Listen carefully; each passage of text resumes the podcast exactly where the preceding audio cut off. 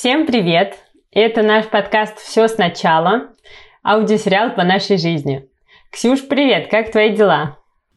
Настя, привет! Мои дела отлично. А, мы сегодня пытаемся садиться. Я, конечно, понимаю, что садиться это очень смело сказано, и скорее это называется присаживаться, я не и такие очень попытки осторожные, но тем не менее это прикольный опыт. И самое прикольное это то, что я вижу, какое количество раз нужно повторить одну вещь, но, наверное, чтобы сесть, как раз нужно примерно 10 тысяч раз попробовать сесть. И вот пока ты 10 тысяч раз не попробовал сесть, ты не сядешь. Но сегодня был первый день, то есть еще 10 тысяч не прошло. Да, я думаю, что впереди еще много повторений, чтобы смочь что-то сделать. Класс, новый этап. Человек сидящий. Да, человек сидящий. Как твои дела? Слушай, у меня тоже хорошо. У меня был э, вчера особенно насыщенный день. Мы записывались э, в один день и в садик, и в роддом. Причем очень забавно, э, в садик мы записались даже раньше, чем в роддом. У нас было сначала телефонное интервью для листа ожидания в садик, и затем уже телефонное интервью в роддом. А почему в садик нужно записываться раньше, чем в роддом? И вообще, зачем сейчас записываться в садик? У меня немножко в голове это не укладывается. Эм, хороший вопрос. На самом деле во Франции это рекомендуют делать, как только беременная мама встает на учет, потому что на самом деле, ну, роддом более-менее понятно почему, а в садик, потому что мало места и нужно уже позаботиться о списке ожидания. И, например, у нас э, вообще очень забавно, э, потому что мы это делаем э, в июне на следующий март, и нам уже сейчас сказали, что, скорее всего, до следующего сентября мест не будет. Поэтому это сразу дает какую-то уже определенную картину э, того, как все произойдет и что нужно делать, и как, э, что нужно искать няню. И вообще такой ритм уже, по крайней мере, афишируется. Слушай, интересно, а, два вопроса, да? А почему, собственно, в марте ты хочешь отдать э, ребенка в садик? Ну, или, или ты не хочешь, а ты как бы пытаешься это сделать. И, в принципе, почему в марте мест не будет, логично, наверное, да, потому что заканчивается учебный год, как и в России, там, в конце, не знаю, лета, да, и как бы и дети переходят в следующую группу, очевидно, и поэтому освобождаются места. Или нет? Или логика какая-то другая? В общем, два вопроса. Да, на самом деле логика именно такая, но я была жутко удивлена, что для, для таких маленьких детей, там от нескольких месяцев и нескольких лет, мы уже говорим о начале учебного года, который начинается с сентября. То есть я думала, что это все-таки такая школьная вещь, но на самом деле нет. Все, все циклы начинаются с сентября. Поэтому, да, если, если человек умудрился родиться как бы не в конце весны, чтобы ровненько пойти в ясли, как только ему стукнет три месяца, то остальные, остальные варианты как бы надо ждать своей очереди в списке ожидания. Ну и на самом деле, действительно, во Франции это распространенная очень тема, вообще очень нормальная. А, сразу выходить после декрета, а, заниматься своими делами. И поэтому ясли и, в принципе, все опции Э, где можно, куда можно отдать детей, няни, э, ясли, садики и все-все-все, они открываются с двух с половиной месяцев, как раз в тот момент, когда заканчивается декрет, и дальше или родители, один из двух родителей выходит на в отпуск по уходу за ребенком, который не оплачивается работодателем, или же ну, пристраивает ребенка к, к няне или в детский сад и, собственно, находит э, изначальную свободу и продолжает работать или, я не знаю, делать какие-то свои проекты. Вот, поэтому я тоже думала, что, ну, как только там в три месяца есть такая возможность, то я бы начала э, уже приучать э, малыша к, к тому, что кто-то другой может, э, может за ним присматривать. И э, освобождать себе время, ну, на первых порах, по крайней мере, э, делать какие-то базовые потребности, осуществлять спать, э, есть, выходить куда-то гулять одной. Поэтому я пока себе это так представляла. Ну, видишь, не все так просто, поэтому, возможно, все-таки будет по-другому. Ну, или надо искать ну, альтернативный. Да, то есть, получается, ты вольна оставить ребенка на то время, на которое ты хочешь его там оставить. Это может быть час, может быть два, но может быть и рабочий день, если мама решила выйти на работу. Да, именно так. То есть можно начинать э, на, в разных э, комбинациях и, э, и затем уже перейти на полный рабочий день. Но да, но в любом случае это надо сказать тоже заранее, потому что или няни, или садик, они тоже подстраиваются, поэтому я записываюсь на полный рабочий день, э, чтобы уж точно забронировать это место, а дальше посмотрим, как получится. Ничего себе, очень интересно. А если ты не будешь на полный рабочий день ребенка оставлять, э, какие-то санкции на тебя будут э, накладываться? Нет, насколько я знаю, я могу поменять график, который я хочу, ну, изначально. Поэтому я думаю, что если я заставлю за собой целый день, потом я скажу, что нет, мне нужно 4 часа в день, то потом я смогу от малого к большому пойти. Угу, я поняла. Ну да, звучит логично. Да, на самом деле. Поэтому садик э, при, при первом семестре беременности в чем-то оправдывает себя. Но ты знаешь, так, если даже подумать, э, все-таки система должна забронировать э, это место под конкретного человека, там, не знаю, расходы, да, ну и так далее. Логично, что это нужно сделать... Так, если действительно подумать, логично, что это нужно сделать заранее. Да, но все как можно планировать заранее, чтобы всем было удобнее, это точно. Да, это здорово. Ну, потому что первый раз, когда ты мне сказала о том, что мы, о том, что вы должны отдать ребенка в ясли в два с половиной месяца. Ну, то есть даже не вы должны, во Франции, да, так принято. Я, конечно, немножко испугалась. Особенно, когда моему сыну было два с половиной месяца, я смутно себе могла представить, чтобы его куда-то в этот момент отдать, просто потому что, ну, достаточно беспомощный ребенок еще. Он действительно не может ничего сам. И сейчас я понимаю, что это как бы все-таки не обязательная опция, во-первых. Во-вторых, это наоборот опция помощи маме, а, а не принуждение мамы, как бы, а не принудительный вариант, да, то есть мама имеет право выбора полное. Абсолютно. Я думаю, что это очень здорово. Тем более, что вариантов на, на самом деле тоже масса. Я так немножко упростила.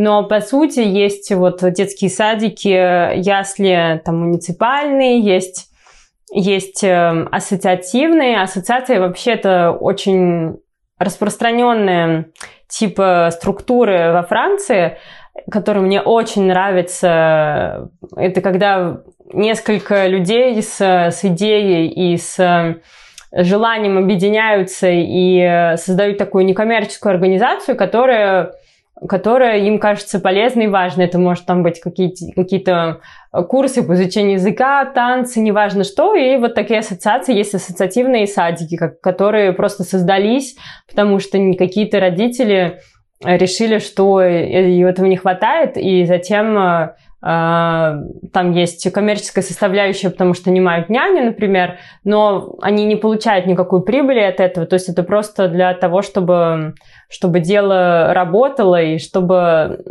работники получали зарплату. И таким образом создаются дополнительные э, места детям и дополнительные садики. Или есть э, то, что называется семейные садики, то есть это эм, люди, которые э, принимают детей на дому, то есть обычно это там 2, 3, 4 ребенка, они, у них есть специальная аккредитация, и они смотрят за детьми на дому, и в таком случае тоже есть два варианта, то есть эти как бы няни, они могут быть э, непосредственно работниками мэрии, то есть получать зарплату от мэрии, и мэрия отвечает за все стандарты качества и проверяет, или это может быть независимая женщина, чаще всего это женщины, по крайней мере, я ни разу не видела еще вот такую няню дому мужчину, хотя жалко. И, и э, есть вот частные, да, у которых, получается, родители являются работодателями. Родители у тех э, детей, э, там, двух, трех, четырех, которых они, с которыми они на дому присматривают. Поэтому есть опции, и это хорошо, потому что у каждого своя ситуация, и не каждая мама или не каждый папа и точно не дедушки, бабушки во Франции готовы э, сидеть э, с, полностью 24 на 7 с маленьким ребенком. Поэтому есть варианты, но ничего не обязательно. Собственно, смотрите на свой бюджет и на свои желания, как говорится. На самом деле это звучит очень здорово, потому что, мне кажется, в России я слышу постоянно истории о большом количестве послеродовой депрессии у женщин. И во многом, на мой взгляд, э, из этих историй становится понятно, что это происходит, э, ну вот как раз из-за невозможности переключиться на что-то другое. Это, не зна... это, конечно же, всегда не значит, что женщина не любит своего ребенка. Я думаю, безусловно, любит. Но при этом хочется, наверное, оставаться и человеком тоже со своими потребностями и с желанием, да, как раз, как ты говоришь, поспать и что-то ну, сделать для восстановления своего физического и ментального здоровья.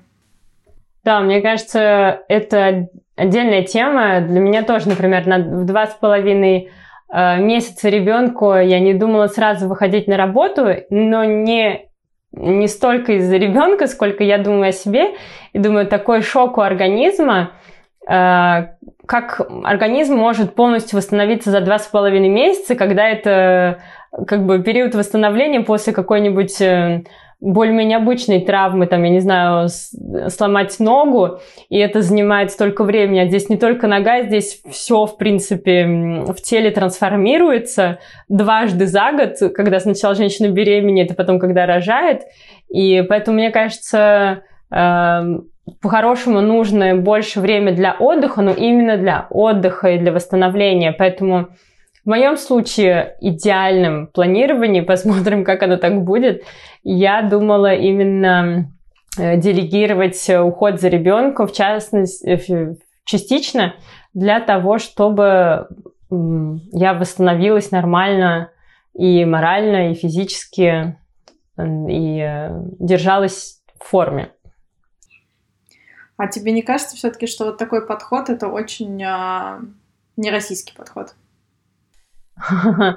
Возможно, да. Эм, я не знаю, на самом деле, какой это подход, если э, него определение, но однозначно э, на меня повлияла возможность выбора. Когда у тебя есть возможность выбора, мне кажется, первое большое преимущество это то, что ты сама себе задаешь вопросы а что ты, в принципе, хочешь выбрать. И э, вот это самая самая сложная часть и самая прекрасная часть, потому что когда у тебя нет возможности выбора, ты такие вопросы себе не задаешь, и ты э, изначально принимаешь за ауксиому то, что тебе предложено обществом, и то, что от тебя хотят, и, собственно, никогда не узнаешь, э, чтобы тебе, как личности, принесло больше пользы или э, просто приятных э, ощущений. Поэтому, да, возможность выбора, она как минимум заставляет тебя задумываться вообще и что-то делать осознанно. Поэтому вот с этой возможностью выбора я, я выбрала. Пока что, пока что так. Мы посмотрим, насколько, насколько это будет реально. А если... Э, ли ты во Франции э, какие-то истории, когда мать за это а, общество хейтит, ну, за то, что она там отдает ребенка, или, в общем-то, это позитивно все-таки воспринимается. Я просто тебе хочу потом рассказать одну историю, а, свидетелем которой я была буквально два дня назад на эту же тему в своей среде. Окей. Uh, да, мне интересно, потому что во Франции это больше, конечно, норма, что, что женщина довольно быстро, ну, там, три месяца или чуть больше остается с ребенком и дальше продолжает работать или заниматься своими проектами. Поэтому я не, никогда не слышала историй про то, чтобы общество или, или партнер или кто-то еще э, негативно к этому подходил. Из моего окружения я знаю только двух женщин, которые реально сидели в отпуске по уходу за ребенком, и, э, и они это делали долго, и на самом деле это многодетные семьи, то есть там 3-4 ребенка. То есть осознанно это сразу видно, что женщине действительно это нравится, ей это хотелось сделать, потому что много детей, и, э, и э, вот это ее среда. И, э, и поэтому был такой выбор. Поэтому даже это более, скорее всего, редкий выбор, когда, когда кто-то сидит с детьми дома и не выходит на свои проекты. То есть, скорее нет, я никогда не слышала негативной реакции на то, чтобы маленького ребенка отдать отдать в ясли или к няне. Это интересно, потому что вот несколько дней назад а, я увидела пост на Фейсбуке своих знакомых, а, и они спрашивали контакт няни.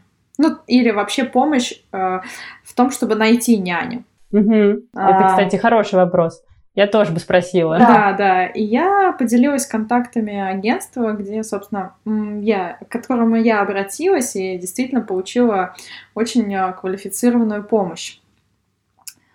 Но я не написала сам контакт, я просто написала, что я могу написать в личку эту информацию. А дело в том, что в комментариях развернулась настоящая, ну, я бы сказала, настоящий такой прессинг, а, что вы не можете брать няню, вашему ребенку всего лишь месяц, а, да о чем вы думаете, отдавать ребенка няне, ну и так далее. А, и, честно говоря, это вызывает немножко, у меня вызывает немножко шок, потому что, ну, как бы, эта среда достаточно высокообразованных людей, а, наверное, я бы даже сказала, вроде бы с таким международным опытом, международным образованием часто, и тем не менее а, есть такое mindset, да, что а, просить помощи или обращаться за помощью, мне кажется, достаточно тяжелый период жизни семьи, это, ну, в общем, не поощряется в обществе. Да, так обидно. Э, очень странно. Ну, как бы, не странно, я все понимаю. Я, я сама в России прожила большую часть своей жизни, но для меня это тоже, это тоже непонятно абсолютно. Во-первых, мне в принципе непонятно, как кто-то может критиковать критиковать э, молодых родителей и, и, вмешиваться в какие-то совсем личные вопросы. А во-вторых, э, ну как бы серьезно. И это были люди, это были друзья, это были люди, у которых тоже есть дети, они вообще понимают, о чем они говорят. Я не знаю. Ну, то есть, это же мои очень такие дальние знакомые. Я не могу сказать, кто те люди, которые комментировали. Просто Просто именно поэтому я и хотела тебя так подробно расспросить на эту тему, чтобы ты рассказала о друг, принципиально другом подходе к этому вопросу. А, возможно, это как бы, ну не знаю, расширит восприятие людей на эту тему, да, и кому-то поможет принять альтернативную позицию. Да, мне кажется, что вообще, опять же, в жизни, неважно в какой период и на какую тему мы говорим, но умение попросить о помощи и понять, что тебе нужна помощь, это тоже огромная работа над собой. Не все вообще осознают это в своей жизни. И э, мне кажется, попросить о помощи в нужную минуту, это вообще наоборот должно должно быть и супер поощрено, потому что это такое мужественное решение сказать, мы мне надо помочь. Я ищу кого-то, кто может, э, может быть рядом со мной. Это может быть там няня или психолог э, или или ассистент, вообще, в принципе, делегировать какие-то вещи и э, понимать, что мне нужна помощь, ну, мне тоже для этого понадобилось немало времени, чтобы осознать, в какие моменты я могу попросить о помощи, и нужно просить именно сейчас, пока дело не зашло далеко. Потому что если, если этим людям сейчас нужна няня, они ее не возьмут, через 4 месяца, может быть, им придется э, ну, каких-то других специалистов искать, чтобы помочь себе и своей семье. Поэтому э, я надеюсь, что они все-таки были не очень запушены и запуганы, и что они смогут сделать э, свой выбор э, независимо. А, слушай, а что общего между записью в роддом и садик? То есть, может быть, э, есть какие-то, да, общие вещи, почему это нужно, да, делать одновременно, ну, с садиком понятно, в роддом, конечно, тоже понятно, почему ты сейчас записываешься, но в целом, да, какая спешка и какие нюансы новые ты узнал? На самом деле для меня как-то положительно был тот момент, что это нужно сделать сейчас, э, в конце первого триместра, выбрать и то, и другое, потому что это действительно помогает тебе как-то проектировать свое будущее и представлять приблизительно, э, что будет через там 6 месяцев или через, через 9 месяцев. И э, мне понравилось э, тот факт, что вот да, как только ты становишься официально беременной в конце первого триместра, вот э, надо подумать о роддоме и о садике. На самом деле о роддоме было тоже забавно, э, тема с роддомом, потому что с ним я определилась буквально э, на первых неделях. То есть это была первая вещь, которую я решила для себя. Э, и э, я уже там делала УЗИ первого триместра, и вот э, в тот же момент, когда я делала это УЗИ, я договорилась о телефонной записи, и э, мы просто созванивались с, акушеркой из этого роддома, и она меня э, зарегистрировала, э, рассказала приблизительно, какие этапы нужно еще пройти, что, что я могу. Э, не то, даже не было, что я не могу, на самом деле, все, что я могу, рассказала. И э, очень мило еще предложила, чтобы у меня был отдельный телефонный разговор э, с ней или с другой акушеркой, как раз поговорить э, не по регистрации, а больше про такие фундаментальные вещи, чтобы я могла задать вопросы, что я хочу на родах, чего я не хочу, хочу ли я натуральные роды, то есть все-все-все и все вопросы, какие у меня есть, и все малейшие пожелания – это обсудить отдельно. Э, и эм, так что, в принципе, э, все было оперативно, и это для меня это был позитивный момент, что надо так быстро выбрать. Слушай, я выбрала роддом э, где-то к 30-й неделе примерно. И занималась я этим с 20 там, по 30 неделю. Ну, я просто проехала соседние роддома, посмотрела, что там к чему, и ну, остановилась на том, который мне посоветовала акушерка, с которой я хотела рожать. То есть э, какие для тебя были критерии? Ты начинала даже не с учреждения, не с его репутации, а именно с, э, с каких-то с каких-то рекомендаций? Ну, нет, наоборот. Я начинала с первого критерия, это, это геопозиция, то есть тот, который максимально близко к дому. И у меня таких было три. А, один, в который я ходила сама по ОМС, да. Второй а, справа дров, третий слева. Как и тот, в который я ходила... На самом деле, да, я хотела пойти направо, а, и я бы уже готова была, но тут меня отговорили, потому что а, тот проект, которым, которому я доверила с самого начала, это мягкие роды, к сожалению, в том роддоме его отменили. Ну, то есть там как бы роды проходили не мягко, судя по описанию, да, судя по комментариям. А, наверное, мне просто так не хотелось, и еще за это деньги платить мне тоже не хотелось. Ну, то есть за это, я считаю, можно и бесплатно просто. Вот. А тот роддом, в который я просто ходила наблюдаться, к сожалению, там не было этого проекта. Наверное, больше всего мне бы хотелось, ну, там, потому что он максимально близко. И третий, который слева, это просто уже действительно рекомендация а, акушерки, И поскольку я выбрала человека и бесконечно как бы доверяла, ну как, бесконечно в контексте не то, что делать, то, что мне скажут, да, слепо, а именно такое, знаешь, глубокое философское доверие. Вот. И для меня, мне казалось, что очень важно, что ей должно быть тоже комфортно работать с врачом. И поэтому э, я прислушалась и просто встретилась с врачом, мне очень понравилось, и роддом мне понравился. Хотя, честно говоря, э, все эти роддома были абсолютно одинаковые. Ну, то есть визуально там не было никакой разницы вообще. А, как бы, поэтому мне кажется, очень сложно, ну, как бы, вот так вот выбрать.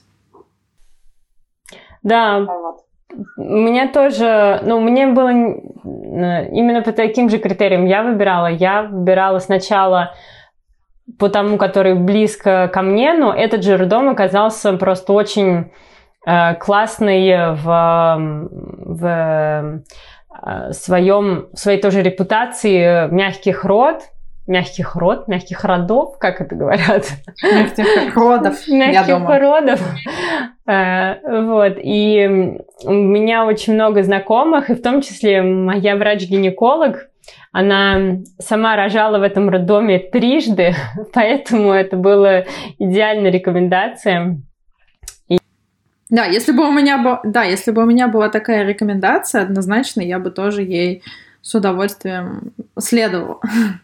Да, причем, э, причем это был не единственный положительный отзыв, очень много, и это очень, как бы, очень воодушевляет. Хотя, когда я туда пришла на первый УЗИ, вот с внешней точки зрения ничего особенного, так немножко требует даже, я бы сказала, ремонта с моей э, российской точки зрения, когда мы привыкли, что сервис должен быть красивый, вылизанный и так далее – но в этом роддоме, который я выбрала, там э, уклон именно на, на людей, на подход, и мне это важнее всего. Поэтому я думаю, что каждой конкретной женщине важнее какие-то свои критерии, может быть, какая-то оснащенность тоже, вот, да. Я не знаю, как ты э, уточняла оснащенность. В моем роддоме нет каких-то супер, супер отделений на сложные случаи.